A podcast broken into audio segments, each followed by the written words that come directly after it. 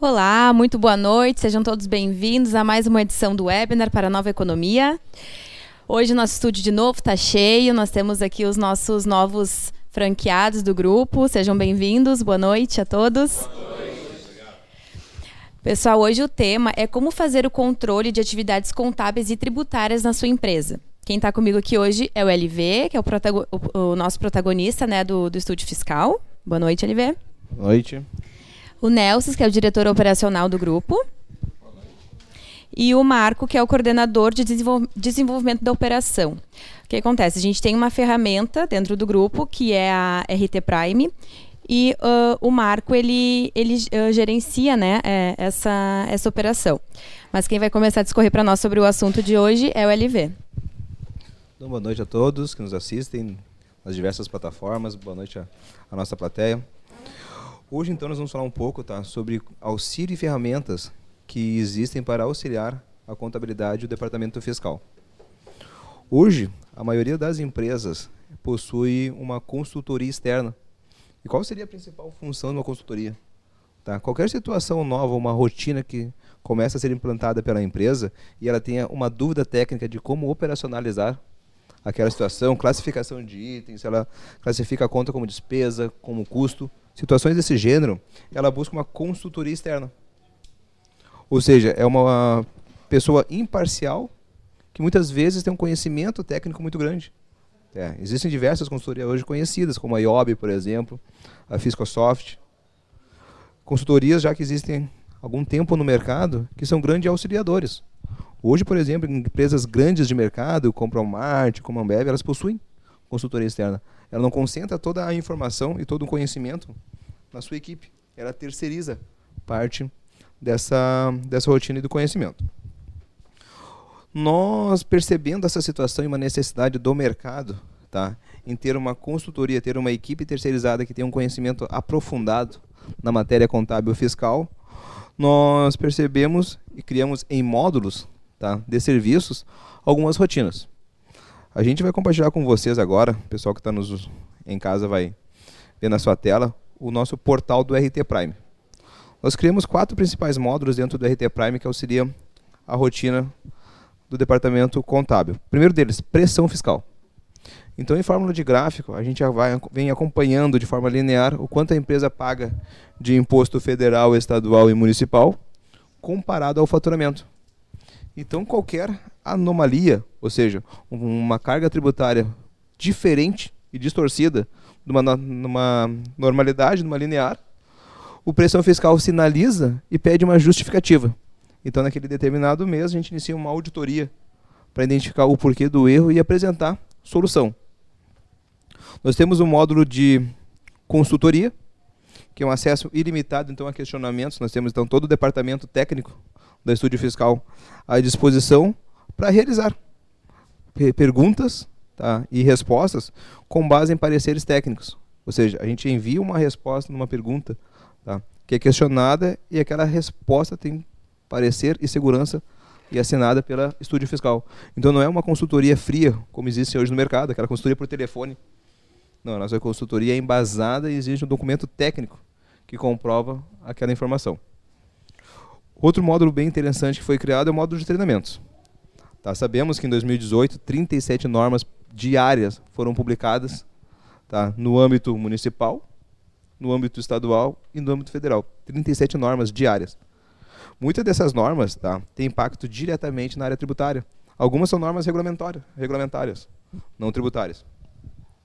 E acompanhar tá, essas legislações, essas alterações, às vezes se torna difícil tivemos um depoimento de um, de um empresário que classificou o contador como um funcionário da Receita Federal, onde ele que paga o salário. O porquê disso? Tem muitas empresas, principalmente empresas do lucro real, que ela tem um volume maior de declaração a ser entregue mensal. O contador dedica um mês todo apenas para enviar informações à Receita Federal. Sem espaço para estar acompanhando uma legislação, sem espaço, por vez, para estar fazendo uma auditoria nas informações que ele está declarando. Então, pensando nisso, nós criamos um módulo de treinamento, onde nós temos pontos específicos, ferramentas de crédito, ferramentas de planejamento tributário e qualquer alteração na legislação em forma didática, videoaulas, tá, a gente disponibiliza nesse módulo. Então, o contador não teria uma obrigação de estar tá lendo o Diário Oficial da União tá, todos os dias, porque de forma mensal a gente vai atualizando ele em forma de videoaula, legislações que tiverem impacto diretamente na área tributária. A gente faz esse filtro. Um quarto módulo que foi criado também tá, é o nosso fórum de discussões. Do meu ponto de vista, esse é um módulo mais interessante que nós temos, porque a gente criou comitês fiscais por segmento. Então nós temos comitês fiscais para as empresas industriais, comitês fiscais criados para empresas com ramo de supermercado. E nesses comitês fiscais a gente convida então o empresário e a equipe contábil técnica para participar desse grupo. Esse grupo ele funciona via plataforma LinkedIn e nós aproximamos então todos os pares daquele segmento. Então, empresários têm a oportunidade de conhecer um empresário também do ramo de mercado no outro lado do país. E de forma diária, a gente emite novidades da área tributária. Então, qualquer novidade, uma solução de consulta, por exemplo, nova da Receita Federal, a gente publica, compartilha, na verdade, né, nesse portal e inicia então um momento de debate, um fórum de discussões, onde então o contador, o empresário, né, tem a oportunidade de comentar o quanto é impactante aquela informação na sua rotina operacional. Nós temos a calculadora, é um simulador de custo tá, de compras e vendas. Por quê? Quando nós fizemos uma compra de uma empresa no Simples Nacional, tá, ela transfere para nós parte de impostos. Quando nós fizemos compras numa empresa no lucro presumido, a transferência de impostos se torna maior e do lucro real consequentemente. O que isso significa?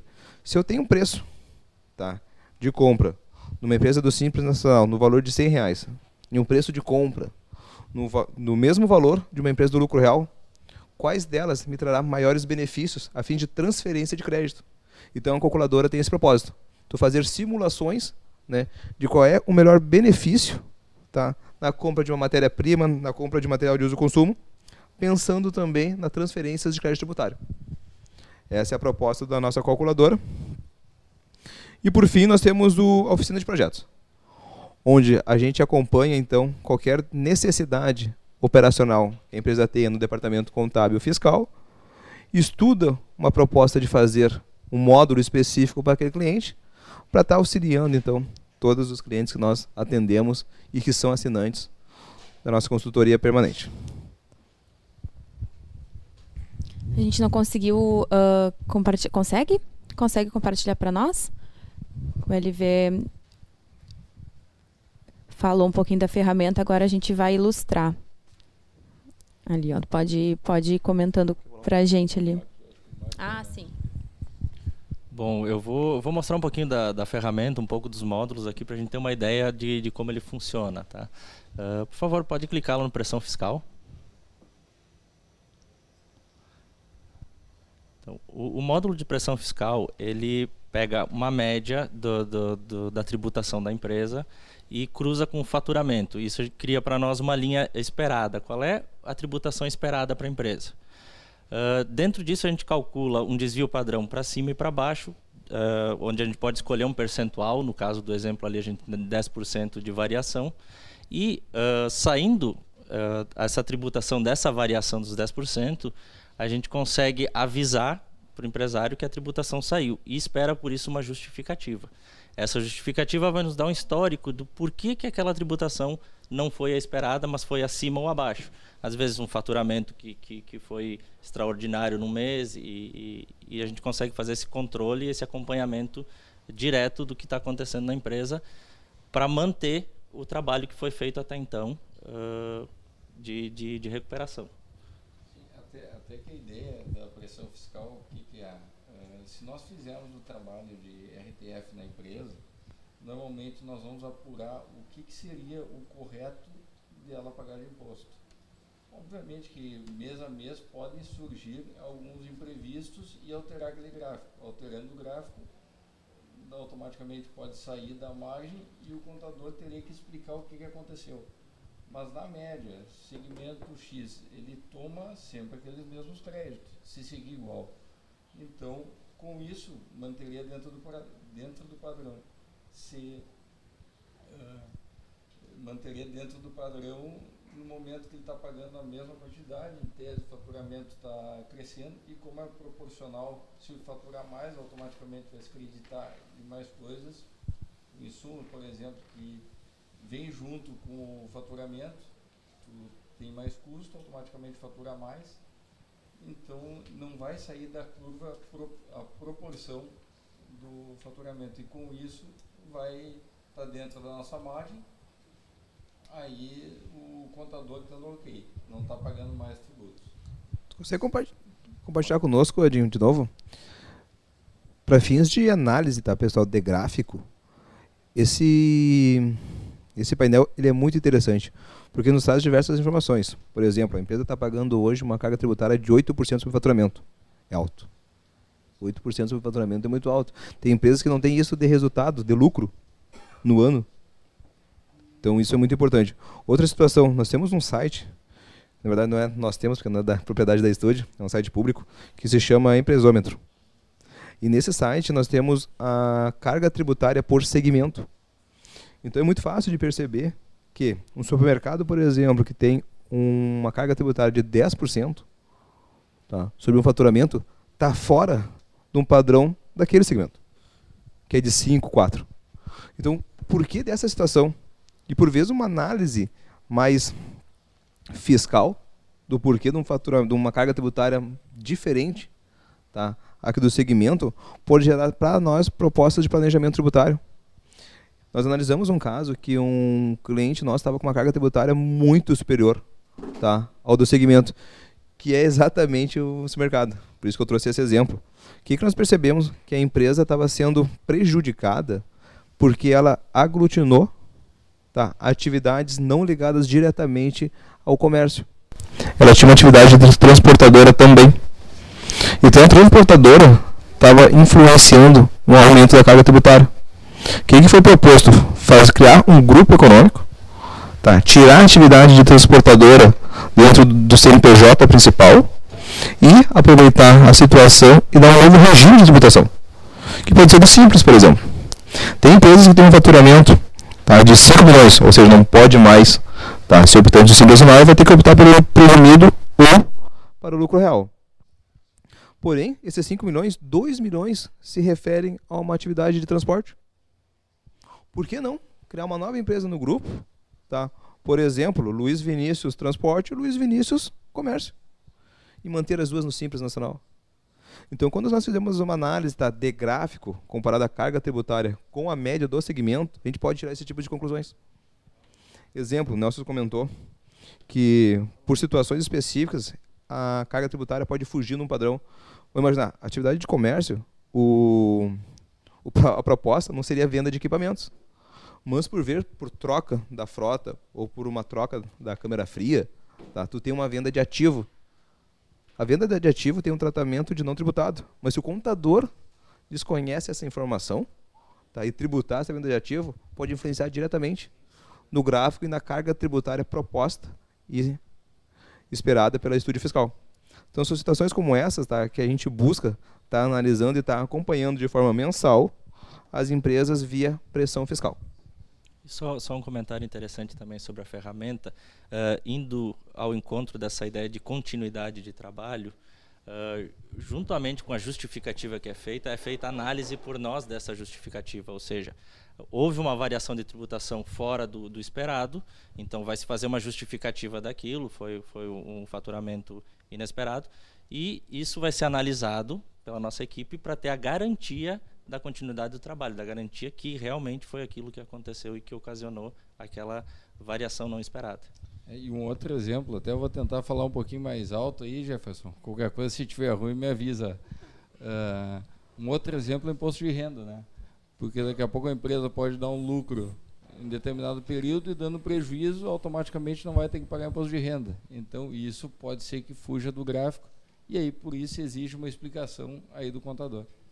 Eu acho que daí, como é que é? Tem N casos, nós estamos citando alguns aí para ver o porquê que pode sim sair da curva. Isso é interessante, né, pessoal? Porque assim como a gente cria tá, uma projeção de carga tributária para fins orçamentários, isso é muito interessante. Tá? Porque é muito fácil para o empresário fazer uma projeção orçamentária tá, de receita, de investimento.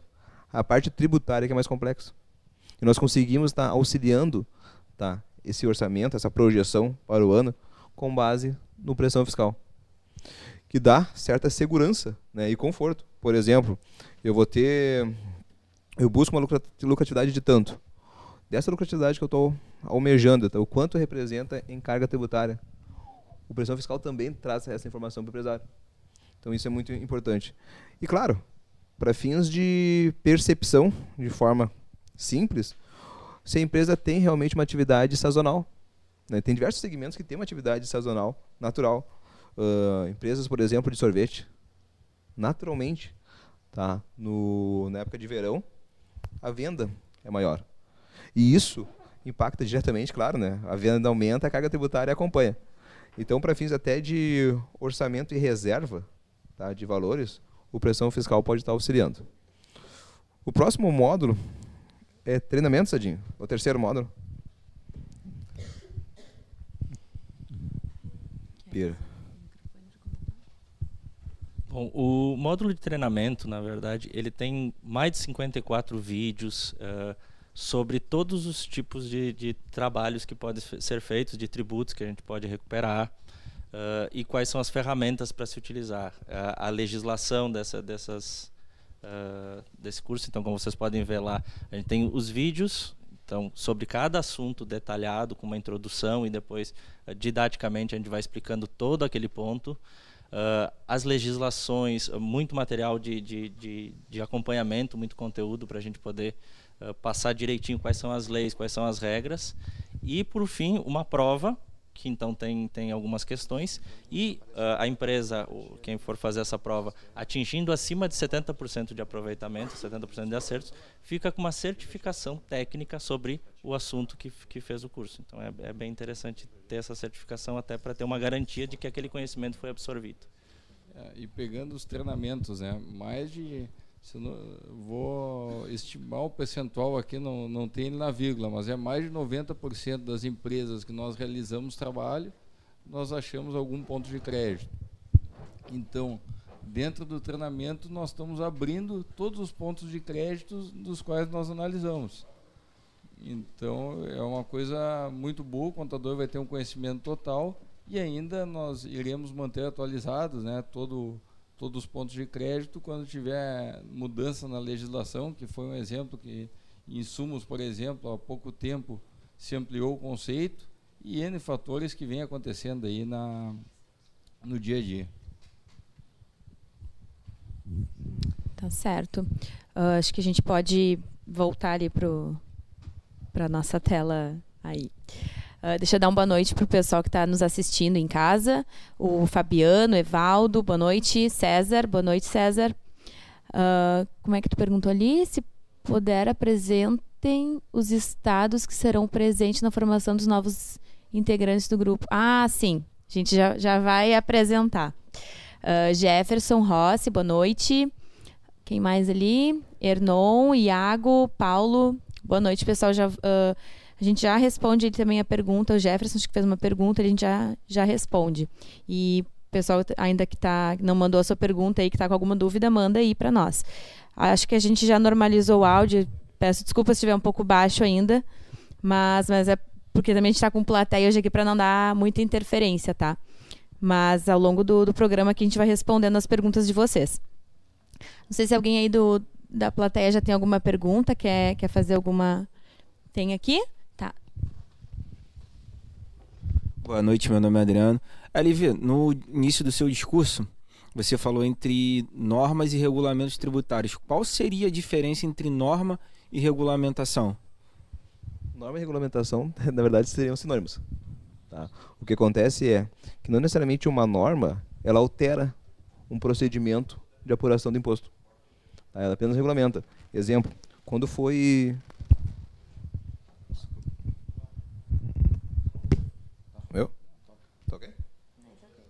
Desculpa. O que acontece?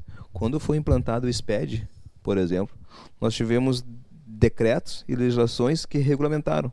Mas a forma de apurar PIS e COFINS e imposto de renda se manteve da mesma forma. Então tiveram legislações tá? que foram publicadas, mas não na mudança de forma de apurar imposto. Então essa seria a diferença entre norma né, e mudança da lei. Mas o volume é muito grande, né? E essa pergunta foi muito interessante, porque hoje a Receita Federal tem a permissão tá, de cobrança de multa sobre declarações entregues de forma omissa. Ou seja, se a empresa não está preenchendo todos os blocos tá, necessários do SPED fiscal, por exemplo, ela corre risco de ser fiscalizada e ser autuada em 5% do faturamento. Então as normas tá, que são publicadas também dão a necessidade e dão a obrigação para determinados segmentos de preencher blocos no SPED que antes não eram necessários. Recentemente, uh, uma nova exigência foi o bloco K no SPED fiscal, que são para as empresas industriais. Hoje as empresas desse segmento industrial, ela é obrigada a preencher o bloco K no SPED fiscal, coisa que há seis meses atrás não era, não era necessário.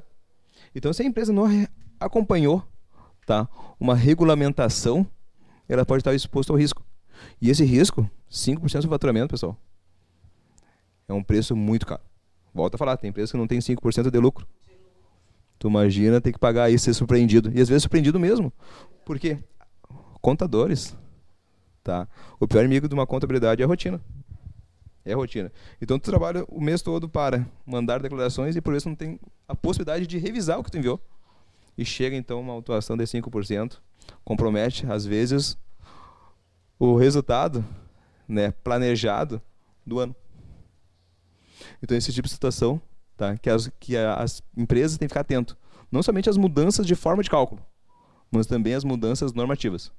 As informações que devem ser preenchidas também e declaradas à Receita Federal. Certo. Desculpa, como é que é o teu nome? Adriano. Adriano, que cidade tu é? Rio. Rio de Janeiro. Tem mais alguém do Rio aqui? Sim. Ó, tem mais gente do Rio.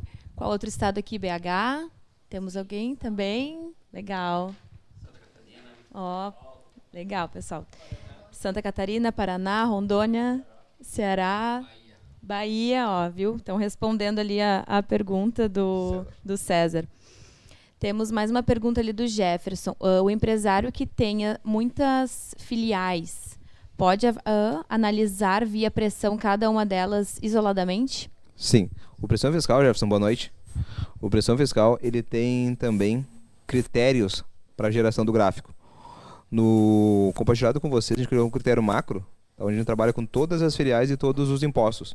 Tá? Mas há a possibilidade de fazer uma análise mais íntima tá? da carga tributária em forma de gráfico, que seria fazendo então um critério de filtro por filial e um critério de filtro por imposto. Se eu quiser fazer uma análise tá, de carga tributária apenas no INSS, eu faço o filtro dentro do pressão fiscal e ele me traz então esse acompanhamento linear da carga tributária do tributo escolhido. Isso, isso. Eu só ia complementar justamente isso. A gente, logo abaixo desses gráficos, também tem os gráficos uh, de cada tributo. Então, a gente pode analisar separadamente por filial e por tributo, como também o, o totalizador disso. Nós vamos compartilhar a tela com vocês para demonstrar novamente que no pressão fiscal, como é que funciona esse impostômetro. Lá embaixo, ó. lá embaixo nós temos como se fossem reloginhos tá? da carga tributária da empresa. Quando a carga tributária fugir de uma normalidade, ele fica no status vermelho. Ou seja, dá um alerta. Algo de, algo de estranho, algo de não previsto está acontecendo. Inicia-se então uma revisão, né, uma auditoria naquele tributo. Inclusive, as justificativas também são por tributo. Então, você justifica porque aquele tributo saiu do, do da normalidade. E que, voltando a afirmar, não quer dizer que esteja errado. Só, diz, só nós estamos avisando que saiu da normalidade e o empresário uh, é bom que ele saiba que saiu da normalidade para ele ter uma explicação do contador. Perfeito. Uh, e qual é a periodicidade da atualização da legislação? Alguém sabe informar? As normas são publicadas geralmente. Então, no, no status municipal, estadual e federal. Em 2018 nós tínhamos 37 dias. Algumas com impacto direto na forma de calcular imposto, exemplo, substituição tributária. É comum, tá? pelo menos uma vez por dia, tá? um estado mudar a forma de cálculo, por exemplo, do ICMS-ST.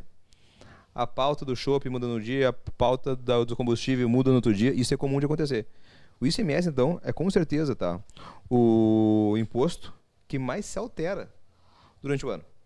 Federal existe tá, uma certa frequência e mudanças de forma de calcular. Por exemplo, no passado tu não tributava a receita financeira, a partir de agora tu tributa.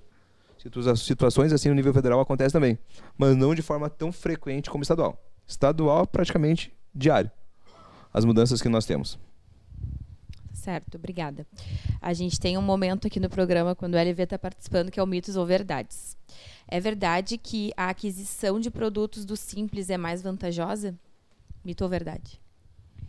Mito. Mito. Mito. Geralmente, tá, a aquisição de empresas do lucro real é mais vantajoso. Porque a transferência de, de impostos. O Simples Nacional, quando tu adquire uma mercadoria né, de empresas nesse regime, tu recebe apenas o ICMS destacado na nota, que é com base na alíquota, na faixa que ele está enquadrado por faturamento. Se tu compra uma mercadoria, por exemplo, de uma empresa do lucro real, tu pode até ter de crédito de ICMS 18%. Então, um benefício é muito maior se tu adquirir de uma empresa do lucro real. Isso analisando tá, a etapa de compra da mercadoria. Mas isso impacta também na etapa de venda. Por vez, pela empresa estar no Simples Nacional, ela pode estar se limitando comercialmente. Porque as grandes empresas não têm interesse, se ela fizer uma análise tributária né, do custo do que o produto, que o produto representa, para comprar de uma empresa do Simples Nacional. Uma empresa, isso por exercício, tá, pessoal? Se eu sou uma empresa do lucro real e eu tenho produtos semelhantes, tá? Com o mesmo preço, eu vou optar por empresa do lucro real. Porque eu tenho mais benefícios tributários e não uma empresa do Simples. E foi até tema do nosso último webinar a apresentação dessa situação. Até que ponto é vantagem para uma empresa tá, que está buscando expansão comercial se manter no Simples Nacional? Por vezes ela não consegue estar tá atingindo empresas grandes no mercado por essa situação. Porque ela não está conseguindo tá, gerar benefício fiscal ao cliente que ela está atendendo. E pensando nisso, que ainda não foi apresentado, nós fizemos a calculadora, né? Aonde, vamos lá, eu tenho uma mercadoria para comprar. Eu tenho uma proposta de 150 mil pelo Simples Nacional e de 160 pelo lucro real. O que, que vale a pena comprar? É simples ou lucro real? E aí, com base nessa demanda do mercado que nós vimos, nós criamos esse produto que é a calculadora. Eu acho que o Marcos pode explicar um pouquinho.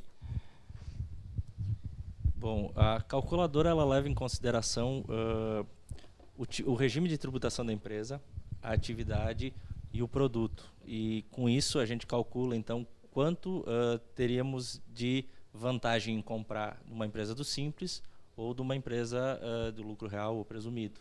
Com isso fica muito fácil a gente colocar no nosso setor de compras essa ferramenta e antes de fazer alguma compra, se a gente quer uh, tem tem esses orçamentos diferentes de, de, empresas diferentes com regimes diferentes a gente pode fazer esse cálculo e comprar com a certeza já de que vai conseguir ter uma vantagem uh, melhor nessa área sem sem o risco de daqui a pouco estar tá, uh, entrando no mito de que comprando sempre do simples é mais barato.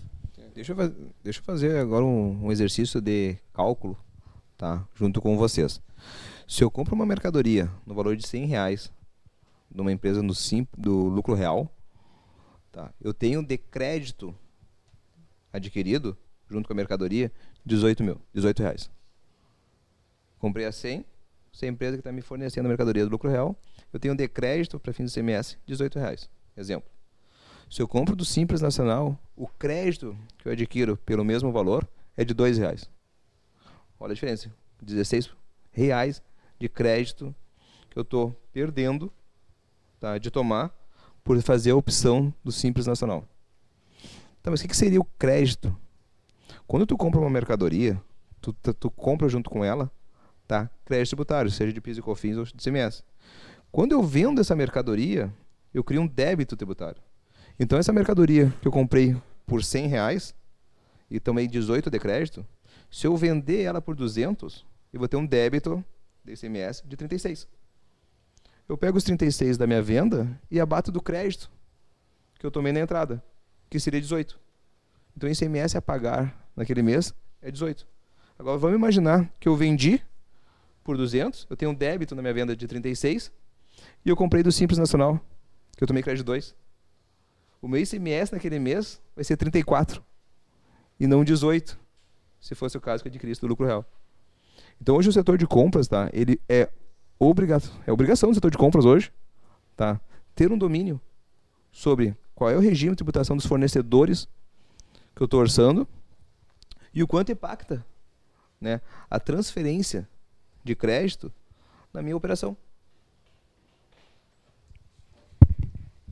E, e agora imaginem um setor de compras, uma empresa, onde ela está acostumada a negociar valores, que é isso que o setor de compras faz, sem, sem saber essa, essa ordem tributária no meio. Porque não tem. Quem negocia, quem faz as compras é quem está acostumado a negociar e baixar valores.